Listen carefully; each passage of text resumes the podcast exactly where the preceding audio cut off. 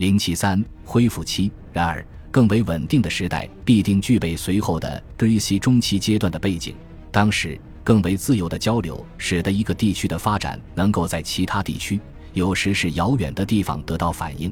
尽管仍然普遍存在一种潜在的强烈地方主义，与塞浦路斯的联系日益增强，爱琴海对该岛的影响更显而易见，胜过它对佩拉蒂和其他地方的少数物品的出口。黄金和其他珍贵材料仍然非常稀少，几乎没有明显的财富增加迹象。爱琴海大部分地区及其海岸地区的复苏，在其艺术作品的广泛复兴中体现得更为明显。这种艺术仅保存于陶器之上。关于这种有把握的显而易见的例子，我们可以再次转向色洛波利斯，那里不完全的破坏对该阶段规划的相当有序的城镇造成了一些损害。地层中的陶器虽然大部分是碎片，但说明了所发生的巨大变化。在此处和其他地方，一个突出特征是绘画表现形式的重新采用。在公元前一千二百年的动乱之前，这里的绘画基本上已失去活力，之后几乎停止。而现在，它被赋予了一种新的生命力，涵盖了广泛的主题，包括鸟类、不同物种的动物、神话中的生物以及人类的活动。色洛波利斯的大多数陶器都是非常破碎的，但是有一个完整无缺的花瓶，一个大的长细颈瓶。中心构图描绘的是两只旧头飞狮正在喂养它们巢中的幼崽，还有一系列其他的动物，展现了新一代艺术家的新奇幻想和自信的绘画技巧。很显然，他们没有碰见过狮子，因为其画像酷似牛头犬，但是有关人类的绘画却颇有造诣。其中一个片段描绘了一名战士，他身穿流苏折叠短裙，腰间别剑，身着护颈甲，令人忆起麦西尼著名的、大概同属一个时期的陨石坑。里面有两个战士的画像记录，其中一个戴着角盔，这是我们所能想起的一个特征。正规的图案也包含了相当广泛的设计，尤其是所谓的对照流线图样式，它广泛传播于大片地区，在麦西尼是较小程度的。在克里特各岛和塞浦路斯，其影响是巨大的，并且为长距离运输的想法提供了一个可靠的标识。这些风格的陶器沿着埃维厄岛和大陆之间的海岸线，向北延伸到塞萨利的沃洛斯。然而，在更远的南部，佩拉蒂墓地几乎没有表现出什么反应，或许主要是由于其钟爱顶部有拱形把手的希腊古罐，将它作为随葬品。而在埃维厄岛上，对这种容器很少青睐。佩拉蒂的居民显然找寻到了他们的制作模型，主要是从多德卡尼斯群岛进口，并可能通过同一渠道获得了进口的克里特花瓶。这些岛屿上的陶器，尤其是罗德岛和科斯岛，发展出了他们自己的特色，那就是具有精美章鱼纹装饰、顶部有拱形把手的希腊古罐。在这些古罐上。它们会有野生动物、鸟类、鱼类，甚至刺猬，主要是作为章鱼触须之间的填充美化物。克里特岛显然是这种风格的起源，在那里，章鱼一直以来都是一个受欢迎的主题。其描画精心制作于 Greasy 阶段，进口到多德卡尼斯群岛的此类样式被模仿，并给予进一步的装饰润色。这一地区的墓葬品着重于对平视形状的选择。特别是希腊古罐，从而导致了对某些特征的过分强调。现在从塞拉吉里奥聚落的陶器中可以明显看出，这里的装饰图案种类繁多，尤其是在陨石坑，其承载着在色洛波利斯已经接触过的那些主题：鸟类、山羊、鱼类和罕见物，以及在这里描画的较为贫乏的人类。在阿格里德半岛，逐渐演变为一种不太华丽的风格。它的主要中心在麦西尼，那里对野生动物的兴趣主要限于风格化的鸟类。人们偏爱以讲究的方式对正式图案进行渲染修饰，即所谓的细密风格。尽管它可能对阿哈伊亚产生了影响，但它的流通更多是地方性的，也展示出了它自己的本土风格。这种对陶器的重视，如前所述，部分是由于其他证据的匮乏。那里没有像塞浦路斯那样有着保存至今的象牙制品，也没有显著的黄金珠宝样品，在那里也没有发现有关印章制造业连续性的证据。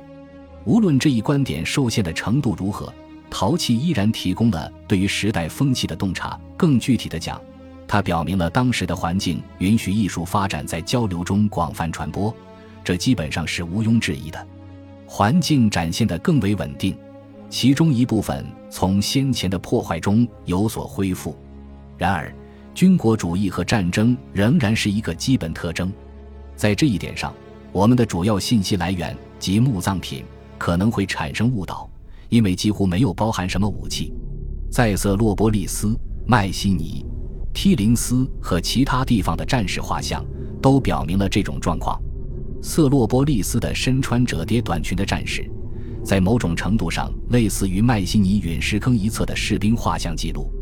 遗憾的是，他的头部缺失，无法表明他是否像他们一样是戴着一顶角盔，还是戴着那种轮廓尖利的。像刺猬毛皮的头盔，及麦西尼花瓶另一面所描绘的战士们所戴的那种类型，并且经别处证实，譬如替林斯是作为手持长矛士兵的头饰，在这里是安置于战车上的。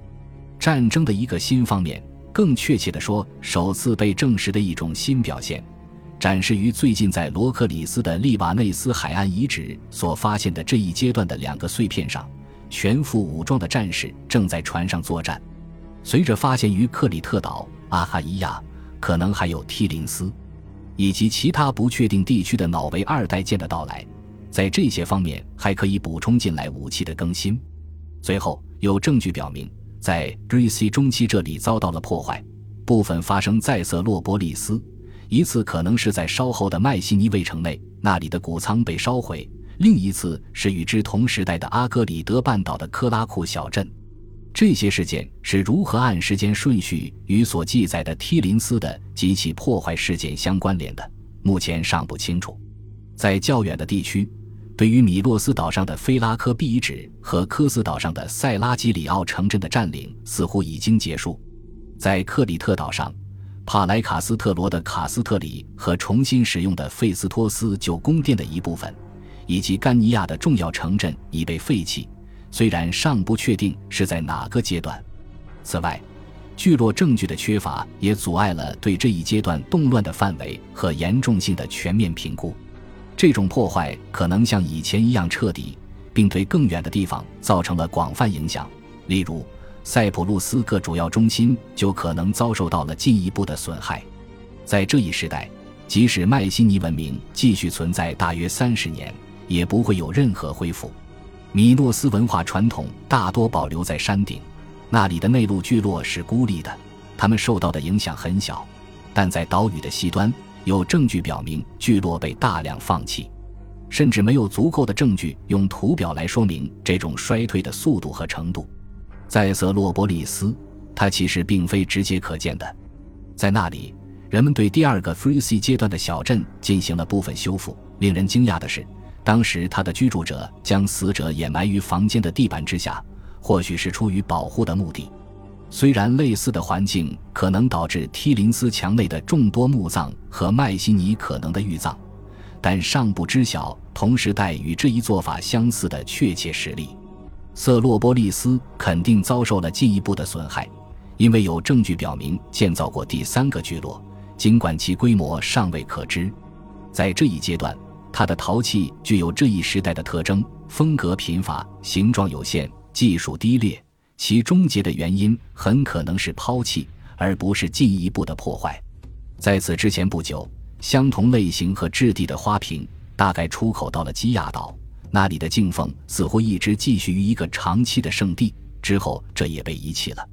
可能移民到了西俄斯岛，在那里建立了一个大致同时代的聚落。在它同样被废弃之前。使用的是极为相似的陶器，在佩拉蒂，墓葬继续存在的时间和与之有一定联系的色洛波利斯的使用期一样长，但随后就停止了。在罗德岛上，对旧墓地的最后使用大约同属一个时期。在麦西尼，几乎没有被使用的确凿证据，而最近的一次独特发现是在不远处的阿格里德半岛的甘尼亚，在那里发现了一座图木卢斯古坟。其中的罐子里装有火葬遗物，这强烈暗示着来自其他地方新事物的到来。再往南，提林斯和亚辛残存聚落的规模尚不清楚，但可能已经大大缩小，就像迈锡尼一样，他们很可能没有进入铁器时代就已经建造了小型社区。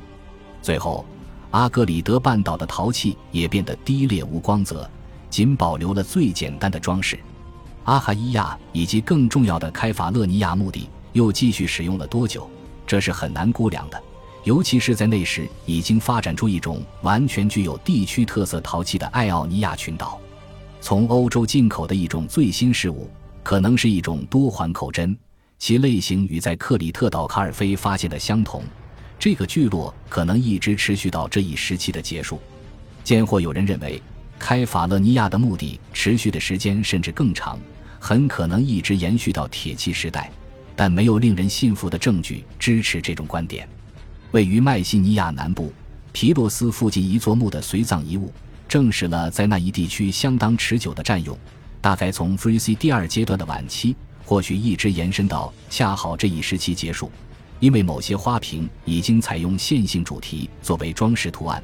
这是迈锡尼亚铁器时代早期陶器的一个独有的特征。这些带有转举把手和压头螺旋形饰物的青铜筛或绿器。与中欧具有牢固但较晚的联系。本集播放完毕，感谢您的收听，喜欢请订阅加关注，主页有更多精彩内容。